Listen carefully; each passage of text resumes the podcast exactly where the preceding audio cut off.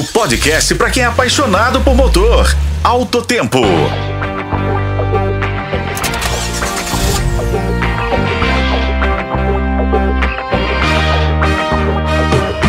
E aí pessoal, tudo bem? Hoje no Alto Tempo vamos falar sobre os resultados do teste de colição do Fiat Pulse, realizado pelo Latin NCAP. O SUV compacto da Fiat recebeu apenas duas de cinco estrelas possíveis no crash test. A Stellantis, fabricante do Pulse, contestou os resultados do Latin NCAP, alegando que o modelo testado estava desatualizado em relação ao atualmente vendido no Brasil. No teste de colisão frontal, o Pulse apresentou um desempenho acima da média, com boa proteção para a cabeça e pescoço. Contudo, a proteção marginal no tórax do passageiro e questões no airbag lateral levantaram preocupações. O impacto contra poste também teve um resultado geral bom, mas a limitação do airbag lateral levou à perda de pontos. O teste de proteção para crianças teve uma pontuação penalizada devido ao incidente incomum, na qual o boneco, chamado de dummy, bateu a cabeça na lateral do veículo durante a movimentação. A Stellantis atribuiu a situação à combinação específica do Pulse com a cadeirinha usada no teste de colisão. O Pulse demonstrou desempenho mediano na proteção para pedestres, com destaque para a área central. O controle de estabilidade foi bem avaliado, mas itens opcionais como frenagem automática de emergência e alerta de saída de faixa não foram testados. Por fim, a Stellantis reforçou que além de manter o maior, mais completo e moderno centro de segurança veicular do,